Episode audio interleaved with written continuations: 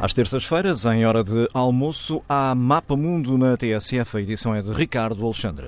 A Hungria de Orban e a resposta europeia, Rui Tavares e José Reis Santos são os convidados do Mapa Mundo, o último antes das férias.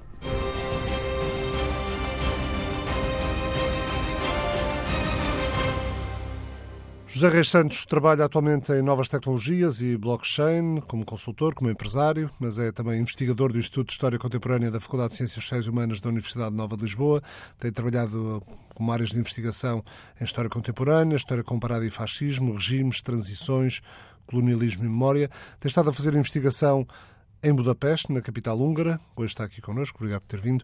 Uh, o, que é que, o que é que esse ponto privilegiada observação lhe tem permitido compreender acerca da, da situação atual da Hungria? Bom, em primeiro lugar, Ricardo, obrigado pelo convite. É um prazer estar aqui. É, bom, eu estou em Budapeste, in and out, há cerca de 10 anos, não é? E, portanto, de certa maneira, tenho assistido a tudo o que tem sido este consulado Orban nesta última década. E, se quisermos, a tudo o que tem sido esta, a, a, portanto, a, a consolidação daquilo que ele, Orban, tem chamado de ser um Estado iliberal. Quer dizer, é algo que começa uh, com passos pequenos, com a Media Law, etc. O Rui Tavares também vai estar média. aqui. O Rui, os média, exatamente. O Rui, já, já, nos estará a ouvir. O Rui já nos estará a ouvir e vai intervir. Aliás, ele, ele na altura era, era parlamentar eh, com um papel muito ativo no seguimento eh, e no conjunto de relatórios que procuraram observar de, com uma lupa mais fina tudo o que estava a passar na Hungria. Nós, neste momento, já temos, que, se quisermos, todo este sistema já demasiado implementado e, se quisermos, quase à prova de bala, não só de qualquer tipo de escrutínio, mas inclusivamente de qualquer possibilidade de rotatividade democrática. Quer isto dizer, em 2022 vai haver eleições gerais, vai haver eleições legislativas, e temo que mesmo que a oposição ganhe, mesmo em cenário de supermaioria, que é um cenário, enfim, possível, enfim, até segundo algumas sondagens, muitas das instituições já foram suficientemente capturadas para ficarem completamente nas mãos, neste momento, das pessoas leais ao Orban e ao Fidesz. Já vamos eh, mais adiante falar de, dessas eleições na, na, Hungria no próximo ano. Eh, como, como, é a vida em Budapeste hoje em dia? Isto é, eh, é uma vida onde se sente que tudo é mais controlado ou respira-se liberdade como na maioria das capitais europeias? Isso é uma pergunta difícil num cenário Covid, como é óbvio, não é? Portanto, é uma cidade que naturalmente foi como é que, era até, como é que era até março do ano passado? Até março do ano, quer dizer, é uma cidade que foi muito esvaziada, eu diria, nos últimos anos. Eu quando cheguei era uma cidade que sim, tinha diversos polos de liberdade, tinha diversos polos, de, enfim, daquilo que tem sido historicamente as características de, de uma grande capital europeia, nomeadamente construídas na segunda metade do século XIX, enfim, em diante, não é? Ou seja, Budapeste, recordem-se que era uma cidade essencialmente multiétnica, multilinguística, multireligiosa, um dos grandes centros, se quisermos, da ciência, da intelectualidade, da filosofia europeia, finais do século XIX e início do século XX. Essa foi a cidade que me atraiu para ficar esta década que lá estou. Não é? Eu, quando cheguei a Budapeste, esta cidade ainda existia. Hoje eu temo que ela não exista com as mesmas características. Sobreviveu, o espírito sobreviveu a todo o período da, da, da Guerra Fria ou, ou tendo regressado depois do, da democratização? Quer dizer, como todas as grandes capitais, eh, por um lado, há um, um tento, há, se quisermos, há reações underground, de certa maneira, não é? Portanto, eu assisti, por exemplo, para entrarmos, se quisermos, em alguma atualidade da nossa conversa, a um protesto contra a nova lei, portanto, que atinge as comunidades LGBTs recentemente na Hungria. Eu tive a oportunidade de passar nesse protesto e verificar que sim, ainda há muitos resistentes que estão em Budapeste, não é? Por um lado. Por outro lado, também sabemos que até estatisticamente centenas de milhares de húngaros, nomeadamente a geração, se quisermos, sub-40, têm saído da capital e do país. E não, é, e não é um país com uma situação económica dramática como, como há alguns uh, nessa, nessa parte da Europa, ainda que não estejam integrados no espaço europeu. Estou a pensar sobretudo nas, nas antigas repúblicas jugoslavas, como a Sérvia, que teve tido um, uma, uma uma, uma questão muito, muito pertinente em termos de fuga de cérebros ao longo, uhum. dos últimos, ao longo dos últimos 20 anos. Ou seja, na Hungria não há, como, como por exemplo na Sérvia ou na Bósnia, uh, problemas. Uh, problemas económicos profundos que levem as pessoas a sair, ou seja, as pessoas saem por outros motivos. Bom, sim, mas a Hungria também teve um processo de integração europeia, enfim, que foi bem sucedido, não é? Não é o caso, damos os exemplos que acabou de dar, não é? Agora, aqui as pessoas saem essencialmente por questões de liberdade. Por exemplo, é, é, é muito curioso, eu estive, quando, quando fui para Budapeste, fui Guest Research Fellow da Central European University, que, como sabe, enfim, teve um processo de expulsão académica. Não foi, é? foi mandado encerrar Sim. a Universidade Central Europeia que tem financiamento de Jorge Soros. Sim, sim, sim. Um fundo, enfim, que foi, de certa maneira, portanto, uma iniciativa de Jorge Soros no final dos anos 90, exatamente para criar, se quisermos, uma, uma sociedade liberal, um, enfim, com base em Budapeste, de onde ele é, não é? Mas, portanto, para ter uma atuação em toda a, a zona da Europa Central. Um, e, portanto, uh, muitos dos meus colegas olham para mim hoje como o último resistente portanto, por razões académicas, mas também por razões intelectuais, muita desta geração hoje não se encontra na Hungria. E muitos do, daquilo que é, se quisermos, a inteligência, muito do que é a sociedade progressista hoje húngara, está em Viena, está em Londres. Muitos dos meus amigos, por exemplo, a comunidade LGBT, está cá em Portugal. Porque não conseguem viver em liberdade neste momento em Budapeste. Rui Tavares é também historiador, fundador do Partido Livre, foi deputado pelo Bloco de Esquerda no Parlamento Europeu, delegação que abandonou em 2011. Em junho de 2013 foi mandatado pelo Parlamento Europeu para apresentar um relatório sobre as alterações constitucionais na Hungria. O relatório de Rui Tavares instou as autoridades húngaras a implementar as medidas que a Comissão Europeia, eh, como guardiã dos tratados, julgasse necessárias para cumprir plenamente o direito da União Europeia, bem como recomendações várias, nomeadamente do Conselho da Europa e de outros organismos internacionais. O Rui Tavares não tomou da salta TSF, é ele que esta semana faz a playlist, mas isso já estava combinado aqui com o meu companheiro de trabalho, Nelson Santos, que está a produzir a playlist, e eu e a Isabel Alcario, do, do IPRI, do Instituto de Relações Internacionais, a Isabel é, é semanalmente a alma deste programa, decidimos eh, convidar o Rui para nos falar da Hungria, que tanto acompanha há, há muito tempo. Rui, eh, desde o, desde o relatório em 2013, as coisas eh, mudaram na Hungria, mas é possível dizer, estarei correto a dizer que só mudaram para pior? Uh, olá, boa tarde, Ricardo Alexandre, e um abraço também ao José Restantes, uh, com quem tenho contactado durante estes últimos 10 anos. De facto, não tomei de assalto a TSF, até porque a segunda dose da vacina uh, me deixou um bocadinho prostrada em casa e, portanto, não, não, não consegui ir aí hoje. a tendência e a direção da, da, da, mudança na Hungria, ela está desenhada desde o início da década, desde 2011, foi quando o Parlamento Europeu começou a ver os primeiros sinais de alarme naquele que era basicamente um plano de reconquista de poder de Viktor Orban. Ele já tinha sido primeiro-ministro numa fase anterior, perdeu as eleições. Quando perdeu as eleições, Uh, ainda na primeira década do século XXI, uh, basicamente fez uma promessa de regressar ao poder, dizendo que a nação não podia estar na oposição. Um discurso do populismo naquele sentido estrito de achar que o povo húngaro é ele, ele representa a nação, a nação é o seu partido e ele próprio, e portanto, quando o seu partido não ganha as eleições, é porque a própria Hungria está na oposição, porque uh, os seus adversários políticos é como se fossem menos húngaros, ou como se não fossem verdadeiros húngaros. Isto é um discurso que tem raízes históricas, uh, em algum sentido de vitimização da Hungria, algum dele por razões eh, reais. A Hungria perdeu uh, uh, mais de metade do seu território a seguir à Primeira Guerra Mundial, uh, no qual foi parte derrotada, como sendo metade do, do Império Austro-Húngaro. também é um discurso que tem, enfim, mais do que um certo odor a antissemitismo, aquela Hungria cosmopolita, multiétnica, multirreligiosa de que uh, falava José Reis Santos, mas que de certa forma foi sempre uh, detestada por setores mais uh, conservadores e nacionalistas da sociedade húngara.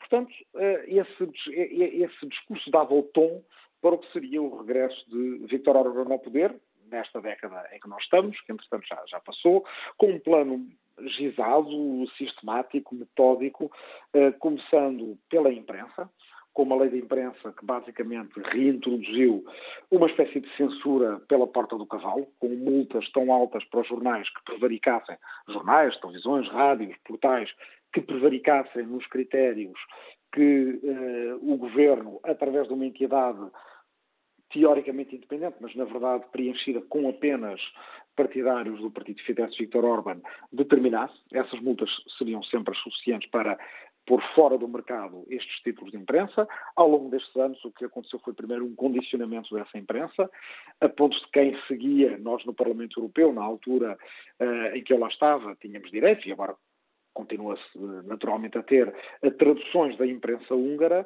e já era comum naqueles anos de 2013, 2014, ver eh, descrições de debates ocorridos no Parlamento Europeu, como nós tínhamos visto ao vivo, tínhamos ouvido, tínhamos lá estado, em que a descrição que saía na imprensa húngara era irreconhecível em relação ao que se tinha de facto passado. Portanto, um condicionamento muito grande, com um efeito que é um efeito intimidatório sobre a imprensa que ainda vai existir, portanto, autocensório, e depois muitos jornais uh, uh, que foram fechando, com episódios, alguns deles caricados, como o, o, o, jornal que pensava que ia mudar de sede, e à sexta-feira encerraram a sede antiga, e à segunda-feira os jornalistas apresentaram-se na nova sede, na nova redação, e não havia redação, não havia jornal, ou tinha sido vendido uh, um, um, aliados de Orban, que é também outra técnica. Depois, o judiciário, a decapitação do, do, do, dos tribunais húngaros através da introdução de uma lei que obrigava à reforma dos juízes a partir dos 63 anos, parcialmente derrotada no Tribunal de Justiça da, da União Europeia, mas uh, derrotada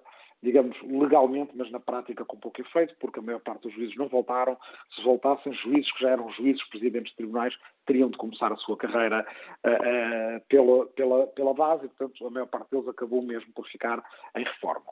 Isto com desculpas de que os juízes eram comunistas e, portanto, mais valia varrer todo o sistema judicial. Estamos a falar de um sistema judicial que, a seguir à queda do Muro de Berlim, durante os anos 90, foi entendido como sendo um dos mais abertos a reformas da, e um dos constitucionalmente mais apurados da, da, da, da Europa que estava antes sob, uh, um, digamos, influência do, do, Bloco Soviético. A partir daí era mais ou menos claro para onde é que isto se dirigia. Uh, entre as centenas ou mesmo milhares de reformas legislativas, institucionais, constitucionais, Viktor Orban mudou a Constituição quatro vezes, a Constituição anterior, depois Uh, impôs uma Constituição nova, digo impôs porque a oposição não participou na sua escrita, uh, e depois mesmo essa nova já foi alterada, se não me engano, nove vezes. Uh, de cada vez que o Tribunal Constitucional, então ainda independente, chumbava uma lei por inconstitucionalidade, essa lei entrava na, na Constituição e, portanto, abracadabra, uma lei que está na Constituição já não pode ser inconstitucional. E por aí vai. Uh, tudo isto perfeitamente previsível. Nenhuma destas, destes milhares de mudanças, uh, a conta gotas umas, outras mais evidentes, uh, jamais tiveram outro sentido que não fosse a acumulação de poder no governo. É que se ainda víssemos, bem, é um governo muito ativo, muito reformista, algumas reformas vão no sentido de concentração de poder, outras até dão mais espaço às oposições, ao pluralismo, não todas elas com uma tendência clara. No relatório que apresentei ao Parlamento Europeu, que foi aprovado, dizia-se que essa tendência iria acabar com uma violação séria e persistente dos valores da União Europeia. E ainda fomos alertando por outro problema: é que os tratados da União Europeia não estavam preparados para ter mais do que um país a violar os seus valores. A partir do momento em que houvesse dois países na mesma situação, o que aconteceu a partir de 2015 com a Polónia, a existência de um veto cruzado entre os dois, a Hungria protege a Polónia, a Polónia protege a Hungria, faz com que não se consiga utilizar o artigo 7.2 dos tratados, que prevê as sanções para estes problemas. E, portanto, por culpa principalmente dos governos uh, dos Estados-membros da União Europeia, representados no Conselho Europeu, da sua inação, da sua paralisia, uh, não que tenham tido falta de avisos, porque não tiveram, a verdade é que chegámos a uma situação em que o problema do Estado de Direito, estava lá atrás no retrovisor, algumas pessoas prestavam atenção a isto, tornou-se no problema existencial da União Europeia nesta nova década e não sei se ele não é mais sério nesta nova década do que foram os problemas da crise financeira e da crise das dívidas soberanas na década passada. Mas nessa, nessa questão do, do artigo 7 e, e por haver uh, Estados que, que, protegem o outro. Uh, confrontado com isso, no, numa entrevista à jornalista Teresa de Souza no Jornal Público, o Primeiro-Ministro português, António Costa, dizia, no, numa entrevista de balanço do, do semestre português de, de, presidência do Conselho da União, dizia que os mecanismos sancionatórios não são só relevantes do ponto de vista das suas consequências jurídicas, são também do ponto de vista das suas consequências políticas, ser aberto um processo, fazer avançar esse processo, obrigar os Estados-membros visados a prestar contas aos outros e, finalmente, finalmente ser tomada uma decisão, mesmo que seja bloqueada porque há um Estado que protege o outro, tudo isso não deixa de ter uma relevância política da maior importância. Eu, eu concordo com isso tudo, que aliás é. Uh, paradoxal, tendo em conta que eh, tive uma polémica com o Primeiro-Ministro, a que, aliás, agradeço porque respondeu e trocámos artigos sobre este mesmo assunto, uh, mas essa posição dele, com a qual eu concordo, que se deve fazer avançar com os procedimentos previstos nos tratados e que cada país assuma a sua responsabilidade, não foi, lamento dizê-lo, seguida durante a presidência portuguesa. Uma presidência que foi uma presidência de sucesso em muitos aspectos, uh, tenho gosto em reconhecer que, em muitos aspectos, reforma da CAP, primeira uh, lei europeia climática, uh, finalizar o processo uh, de implementação dos PRS e por aí afora, foi uma presidência de sucesso, mas que deixa este enorme buraco num assunto que, de facto, vai ser um assunto determinante e que corre o risco de ser irreversível na União Europeia. Durante os seis meses da presidência portuguesa, o que se fez foi, já no fim do semestre, algumas audiências de Estado de Direito no Conselho.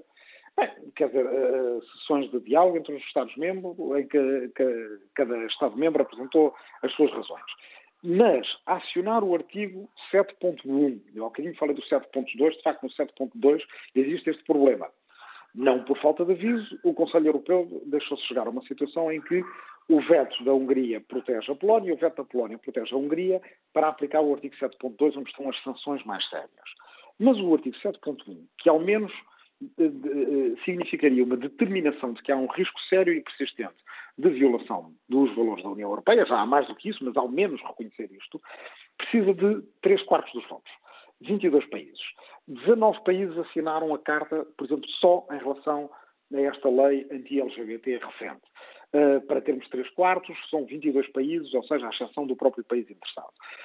Esse artigo poderia ter sido levado a votos durante a presidência portuguesa. Discutiu-se muito se Portugal assinava a carta, se a assinava até ao dia 30 de junho, à meia-noite, quando acabava a presidência portuguesa. Foi o que acabou por acontecer, assinou, assinou depois de terminada a presidência Exatamente. portuguesa. Segundo o Ministro dos Negócios Estrangeiros, Augusto Santos Silva, um minuto depois de terminada a presidência. Mas a mim interessava mais o que é que Portugal podia fazer até um minuto antes de terminada a presidência, por assim dizer. Uh, poderia ter levado a votos, porque tinha o poder de marcação de agenda do Conselho, o artigo 7.1, Uh, que era, era aquilo que nos cabia. E era aquilo que poria Portugal na história e que, ainda por cima, sem entrar na, nas diferenças em relação a utilizar o orçamento e os fundos estruturais como forma de punir violações do Estado de Direito, que era precisamente a diferença uh, que nos opunha a mim e ao Primeiro-Ministro António Costa, fazer algo que toda a gente concorda que tem que ser feito, porque está nos tratados. Levar a votos, determinar que a violação dos valores da União Europeia está a ocorrer e cada país assumir as suas responsabilidades. Assim, nós não assumimos as nossas e agora estamos em plena presidência eslovena, onde nada vai acontecer. O primeiro-ministro é um aliado de Orban.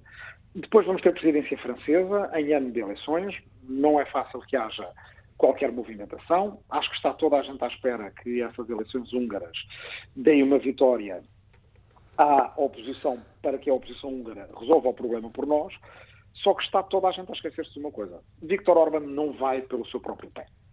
Ele, já tivemos na, na Hungria eleições que foram livres, mas não justas. E não está acima de Viktor Orban e do seu partido uh, manipularem as eleições, já o fazem, mudar a lei eleitoral já o fizeram várias vezes, facilitar a contagem dos votos dos húngaros na Roménia ou na Sérvia, onde são uh, maioritariamente para o Fidesz, dificultar ao máximo o exercício do voto pelos húngaros no estrangeiro, de que falava José Reis Santos, em Paris, em Londres ou aqui em Lisboa, e tentar uh, uh, influenciar as eleições de forma a ganhá-las, como já está a fazer, como faz Erdogan na Turquia, e, portanto, daqui, pós-eleições húngaras, podemos arriscar-nos a ter um Conselho Europeu em que teremos o seguinte cenário. Chefes de Estado e de Governo legitimamente eleitos, sentados ao lado dos chefes de Estado e de Governo, em particular do húngaro, eleito com eleições que os observadores internacionais digam que não são nem livres nem justas. José Reis Santos. E depois, já, já agora só mesmo para terminar, uh, para juntar mais sal na ferida, em 2024 e 2025 a presidência da União Europeia vai ser precisamente da Hungria e da Polónia. Vejamos como é que esta União, a meio da década, pode ser representada por dois governos que violam sistematicamente os seus valores.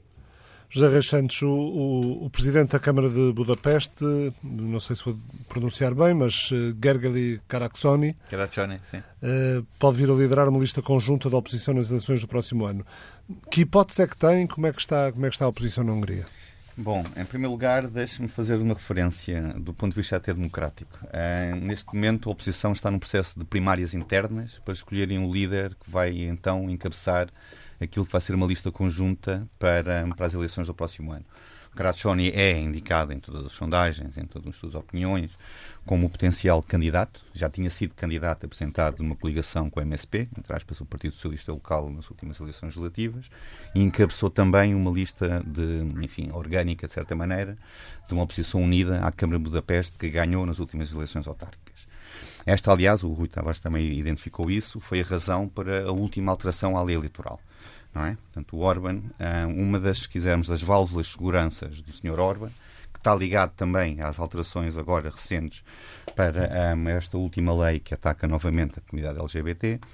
Um, tinha... Aliás, faz amanhã, quarta-feira, um mês que o Parlamento Húngaro aprovou a lei que liga, por exemplo, liga a pedofilia, a homossexualidade, etc. Sim, sim, mas isso é uma jogada política interna, era aí que eu queria chegar. Porque a válvula de segurança do Orban é que tinha oposição dispersa à esquerda e à direita porque o sistema húngaro é um sistema híbrido, ou seja, há uma lista nacional que conta com os tais votos imigrantes que carregam fortemente a lista do Fidesz, que ganha, por exemplo, na, nas minorias húngaras, um, portanto, nos espaços limíferos, na Roménia, no, na, na, na, Sérvia, etc. Portanto, são votos que entram com grande facilitismo, um, portanto, um, no sistema, em contraponto, como o Rui Tavares identificava bem, com os votos das comunidades, entre aspas, mais progressistas que possam estar a votar um, em Londres, ou Viena, ou Berlim. Até porque, até porque Vítor Orban, ao longo dos anos, tem dado apoio, inclusive financeiro, às minorias húngaras nesses países vizinhos, principalmente na frente oriental, Sérvia, uh, Roménia, uh, sim, Ucrânia. Sim. Aliás, o, eu, eu, costumo dizer que o discurso do Pontal, entre aspas, a rentrée húngara do Orban é feita na Roménia,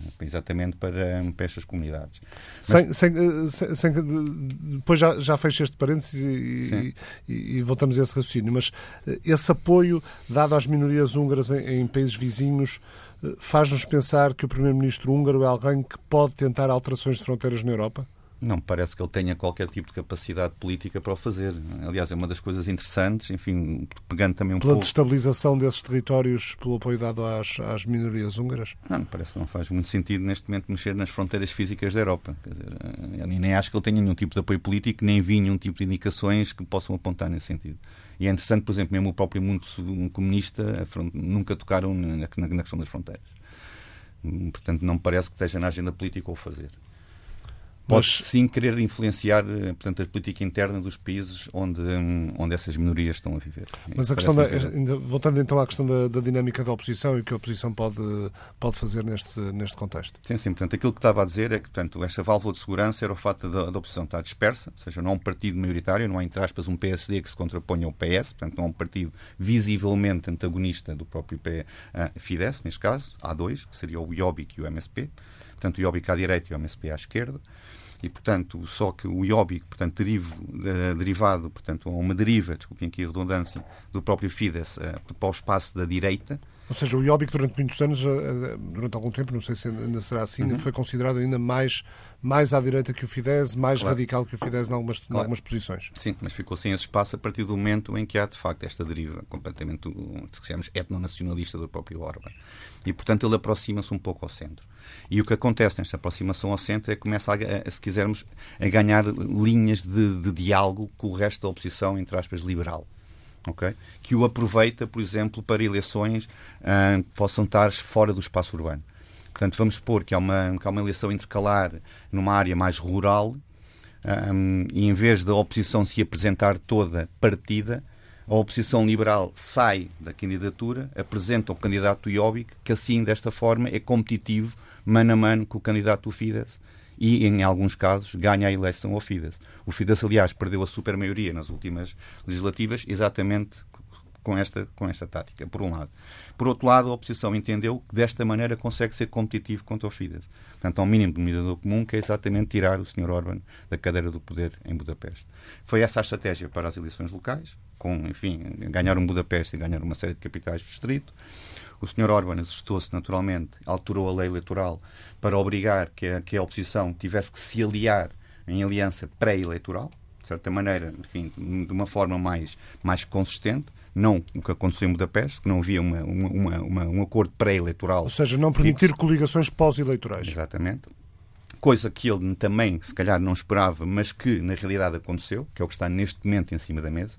Portanto, o processo de primárias que eu dizia, enfim, que tudo indica que possa ser o Sr. Caraccioni o candidato, é um processo de primárias onde há um candidato Jobbik, há um candidato do Momento, há candidato o, o próprio Caraccioni, portanto, há vários candidatos que neste momento vão fazer campanha é, se não me engano, é nos finais de setembro, quando irá ser então, portanto, escolhido o candidato único da oposição para então ir no mano a mano contra o Sr. Orban. Isto por um lado. E isto justifica então, portanto, estas emendas àquilo que originalmente tinha sido uma lei para combater a questão da pedofilia. Atenção, isto não era uma lei anti-LGBT.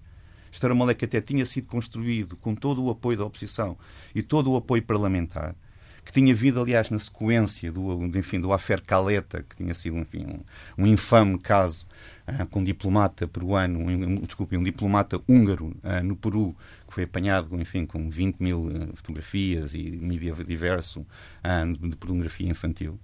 E, portanto, esta era uma lei que tinha todo o apoio parlamentar, em que no último minuto foram incluindo estas emendas todas que vão então, portanto, bater na comunidade LGBT, impedir todo o tipo de, de, de publicidade e todo o tipo, portanto, de exposição de menores, uh, portanto, a, a, a, atividades LGBTI. E isto, para, para chegar ao ponto, uh, na minha leitura, pelo menos, tem a ver com estas questões política interna. Porquê? Porque, por um lado, fracciona novamente a oposição. Ou seja, coloca o Jobbik do lado do Fidesz porque o Jobbik vota por Fidesz esta lei, naturalmente. O Jobbik não se atravessa por questões LGBT por um lado. Por outro lado, naturalmente obriga, como também obrigou o Sr. Caraccioni, a de forma inversa, assumir a posição progressista, que tem naturalmente que ter, na defesa destas comunidades. Aliás, içando ah, na Câmara Municipal de Budapeste a bandeira Rainbow, em pleno euro. Enfim, julgo que aqui também terão seguido estas, estas notícias, não é? E, portanto, tomando naturalmente a posição de vida, sem naturalmente os condicionantes de ter, enfim, presidência da, da União e, portanto, assumindo a posição de vida na altura certa sobre este tipo de posições. E, portanto, isto tem a ver mais com razões de política interna, que está, enfim, neste momento já em plena campanha pré-eleitoral no cenário, no cenário político. Estamos a falar de, de legislação que acabou com o reconhecimento das pessoas transgênero perante a lei, uh, legislação que permite censurar conteúdos uh, LGBTQ+, uh, restrições à educação sexual nas escolas, uh, proibição de, de informação que, no entender do, do, governo húngaro, possa ser entendida como encorajamento à mudança de género ou homossexualidade, e perante a pressão europeia e a ameaça de serem acionados uh, procedimentos uh, ao abrigo do artigo 7 o primeiro-ministro húngaro disse que não mudava a lei, invocou a, a soberania do país. Rui Tavares, já aqui falamos daquilo que, que, que a Europa pode fazer. A União Europeia Poderia, por exemplo, invocar a condicionalidade no acesso aos fundos europeus. A Comissão tem o fundo de fiscalizar os, os PRRs nacionais, os planos de recuperação e resiliência. Pode exigir o cumprimento dos valores fundamentais da União Europeia antes de, antes de aprovar, dar luz verde ao, ao PRR húngaro. O português foi aprovado hoje, por sinal. O, o húngaro uh, ainda, não está, ainda não está aprovado. Uh, pode e deve, porque isto tem a ver com a essência do que a União Europeia deve ser. Eh, nós, às vezes, em Portugal, já nos esquecemos que nos anos 70, antes de entrarmos na União Europeia, entramos no Conselho da Europa, ou seja, a integração europeia não se faz só através de uma, de uma instituição, não só através de uma comunidade, nós entramos na, na então CEE, uh, o nome era enganador, como sendo apenas uma coisa económica, quando sabemos que tinha tudo a ver com política, não poderíamos ter entrado antes da nossa Revolução Democrática, e termos entrado tanto no Conselho da Europa como na CE, não foi só um esquema de enriqueça rápido e fácil, como se calhar eh, alguns setores da nossa sociedade acharam, mas mais importante do que isso, uma forma de ancorarmos o nosso Estado de Direito, a nossa democracia e os nossos direitos fundamentais a instituições supranacionais europeias que permitem aos europeus coisas que noutros continentes não existem ou que ainda só existem de forma embrionária. Nós todos, se não estivermos contentes com a forma como os tribunais no nosso país julgam um caso de violação dos nossos direitos, podemos ir ora ao Tribunal Europeu de Direitos Humanos, em Estrasburgo, ora ao Tribunal de Justiça da União Europeia, no Luxemburgo. esses, digamos, esse, esse sistema de, de, de, defesas da própria democracia, Estado de Direito e direitos fundamentais estão lá, dada a história deste continente europeu e dado o rápido colapso que houve entre a Primeira Guerra e a Segunda Guerra Mundial, quando se tentou fazer algo de parecido com a, com a Sociedade das Nações e, na verdade, nenhum governo nacional levou aquilo a sério. A Sociedade das Nações não teve força para impor os seus valores e, com isso, rapidamente colapsou Uh, e, passados 16 anos, desapareceu e tivemos a Segunda Guerra Mundial. Há bocadinho uh, havia a pergunta de se Orban, ao apoiar as comunidades húngaras fora da Hungria, tem pretensões de mudar as fronteiras da, da Hungria. Pretensões ele não as pode ter na prática, porque, apesar de tudo, este, esta, esta estabilidade do continente europeu pós-Segunda Guerra Mundial ainda subsiste mas não tínhamos dúvidas que esses são sonhos que são acalentados por uma boa parte da elite política húngara, mas, eh, até de uma forma visível. Vou dar um exemplo. Ao ir a um estúdio de televisão húngara, da televisão estatal, para dar uma entrevista quando, eh, portanto, fazia das minhas uh, visitas à Hungria no quadro do relatório uh, de que fui encarregado. Na sala de maquilhagem, antes de entrarmos no estúdio, o mapa que estava exposto muito grande, ocupado na parede inteira, era o mapa da Hungria, incluindo grandes partes da Croácia, da Eslováquia, da Roménia e por aí afora, incluindo cidades que são hoje capitais de outros países, como Zagreb. Mas ao entrarmos no estúdio, o mapa que é mostrado na televisão é o mapa normal da Hungria. E esta é uma situação destes dois mapas pode parecer caricata, eh, sendo que, na verdade, a Hungria perdeu esses territórios em 1919 com o Tratado de Trianon, que ainda é uma chaga aberta na consciência húngara, de uma maneira que nós aqui em Portugal não imaginamos, porque, por exemplo, a guerra colonial portuguesa, não, apesar de tudo, não deixa uma chaga tão viva como o Tratado de Trianon, que aconteceu muito antes na Hungria, e creio que o José Santos poderá confirmar isso. Uh, e, portanto, há muito quem ande na Hungria com autocolantes no carro com o mapa anterior. Ora, se estes países não, tivessem na União, não estivessem na União Europeia, essa é uma pergunta que me fazem muitas vezes, epá, não teria sido mais fácil que estes países tivessem entrado mais tarde na União Europeia, depois de fazerem um percurso talvez mais longo de consolidação? A minha resposta é sempre não. Por um lado, porque a consolidação democrática das instituições, dos tribunais constitucionais uh, e por aí afora estava em grande medida a ser feita e bem feita em muitos destes países, e também porque se não tivesse havido essa integração, aí sim não teria certo, eh, não estaria certo que houvesse estabilidade de fronteiras. Houve logo em 89, 90 conflitos entre comunidades húngaras e romanas na Transilvânia. Uh, lembram certamente que Ceausescu uh, reprimiu duramente cidades na Transilvânia. Para muitos de nós, a ideia que temos na nossa cabeça é que são cidades uh, na verdade são cidades maioritariamente, às vezes, habitadas por húngaros. Houve retaliações, depois houve conflitos entre Hungria e Eslováquia uh, simbólicos, mas, por exemplo, com visitas provocatórias de uh, presidentes em dias, digamos, que são importantes para o irredentismo de cada um dos países. Esses casos chegaram ao Tribunal de Justiça da União Europeia, foram dirimidos, apesar de tudo, o facto de os países terem entrado na União Europeia estabelecia uma espécie de uma, de uma promessa. Uma promessa de normalidade democrática, de prosperidade partilhada, de vida segundo as bitolas europeias de proteção dos direitos civis, de proteção ambiental, de, de serviços públicos e por aí afora, em troca de enterrar os, eh, digamos, os fantasmas do passado. Agora, a questão que se coloca, que é esta que me foi colocada, é, o que é para que é que a União Europeia serve agora? Porque para entrar no clube, todos os países tiveram que cumprir com critérios chamados critérios de Copenhaga.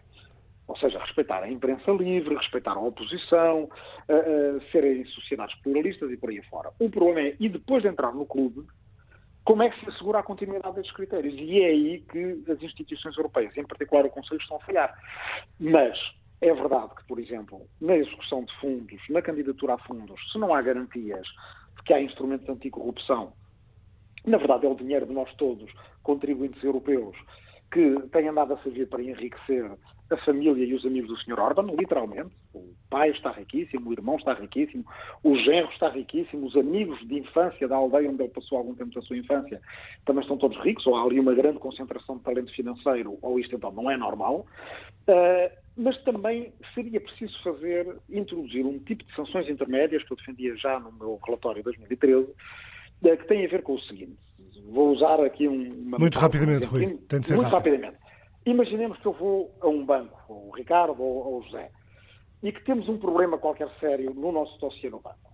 Pedimos o que quer que seja, mas a pessoa com quem vamos falar, o gerente, o gestor de conta, a pessoa no balcão vai nos dizer, olha, sim senhor, vamos tratar disto, mas antes eu tenho aqui outra coisa que é muito importante e que temos que ver.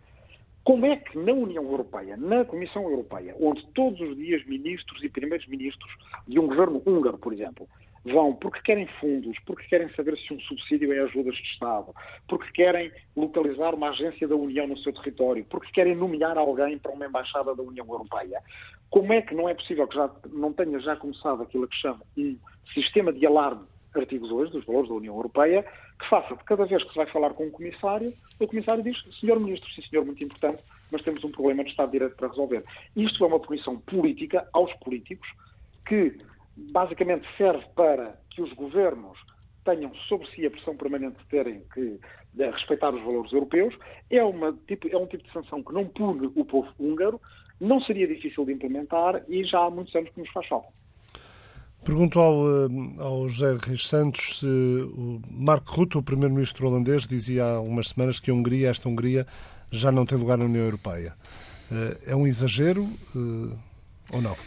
Eu não sei que Hungria é que ele estava a dizer. Se era Hungria política. Hungria, ele disse Hungria. Sim, mas convinha afinar um pouco mais. Eu, eu enfim, acho que qualquer Eurobarómetro diz que os húngaros sim querem estar na União Europeia.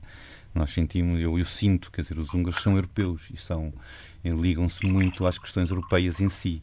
Portanto, eu acho que tenho poucas dúvidas que a Hungria pertence dentro do espaço da União Europeia.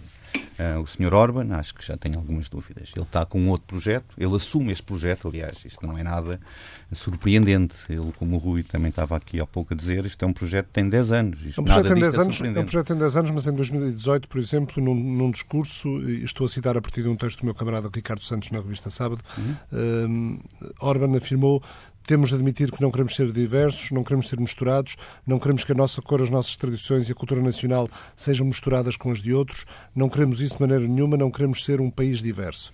Portanto, diz este homem que chegou à chefia do governo ainda jovem, 35 anos, licenciado em Sociologia, é alguém que sempre defendeu ideias assim, era este o caldo de cultura política, ou as ideias de Orban e do Fidesz foram, foram se extremando, foram se radicalizando foram com, com, a consolidação do poder? Não, foram se extremando e radicalizando. Aliás, o Rui há pouco dizia, e, e, de facto é isso, quer dizer, o Orban, quando perde eh, as eleições de 98 e fica ali um momento de sombra, ele aproveita para, para repensar o seu projeto de poder. E nisto ele passa, portanto, se não me engano, são, são, são duas legislaturas, portanto, são oito anos, a refazer, de certa maneira, o seu contrato social. Portanto, e ele nisso portanto, refaz, de certa maneira, portanto, todo o seu apoio social que hoje dá entre 2 e 3 milhões de votos. É isto. Quer dizer, eles chamam isto de Hungria o NER, é o Sistema de Cooperação Nacional. Portanto, ele volta, de certa maneira, portanto, a um novo associativismo, volta-se a ligar a algumas igrejas, quer dizer, é na altura em que ele se, se torna católico, não era, atenção, Portanto, o, tudo o que ele diz, de certa maneira, uh, não é bem real. Ele próprio, Orban, não o era da forma como ele agora se apresenta. Por exemplo, não era o católico, por exemplo, que está neste momento a querer descrever-se. A própria Hungria também não o era. Por exemplo, um dos grandes bardos da Revolução de 48, 1848, Petrovich Sándor, ele nasce Alexander Petrovich. É tal Hungria multicultural que lhe estava há pouco a dizer. Os censos de 1851 Budapeste era maioritariamente linguisticamente apresentada como uma cidade alemã. A maioria das pessoas eram bilíngues e trilíngues. Era isto que há pouco dizia, sem desprimor, naturalmente, àquilo que o Rui dizia bem, desta, deste etno, um, um, agora está a ver em inglês, portanto, hungarismo, de certa maneira, que depois uh, se verifica na segunda metade do século XIX até ao, ao final da, da, Primeira Guerra Mundial.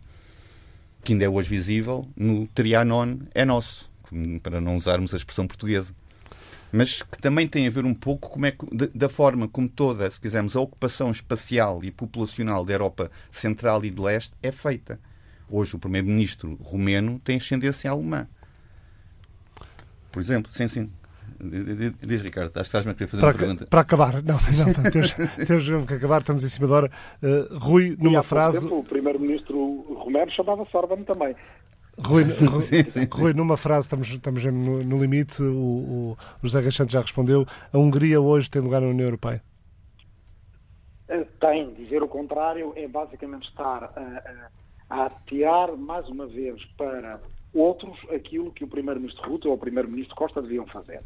Eles podem ativar o artigo 7, não devem dizer à Hungria, se quiserem, ativem vocês o 50 e saiam como o Reino Unido. O tal poeta húngaro de que falava o, o, o José Santos... Temos de terminar. O Petrovic, que nasceu Petrovic, mas o nome em húngaro é Petofi, tinha um, um, verso que dizia onde não há direitos, não há pátria. Uhum. A nossa pátria europeia é a pátria onde há direitos humanos. E essa é a que nos protege a todos, sejam portugueses como húngaros, e dessa, grande parte dos húngaros, a vastíssima maioria, quer fazer parte. Muito obrigado, Rui Tavares. Muito obrigado, José Reis Santos. O Mapa Mundo vai de férias prolongadas. Todos os episódios estão disponíveis em tsf.pt. O Mapa Mundo, parceria da TSF com o Instituto Português de Relações Internacionais, regressa a 14 de setembro.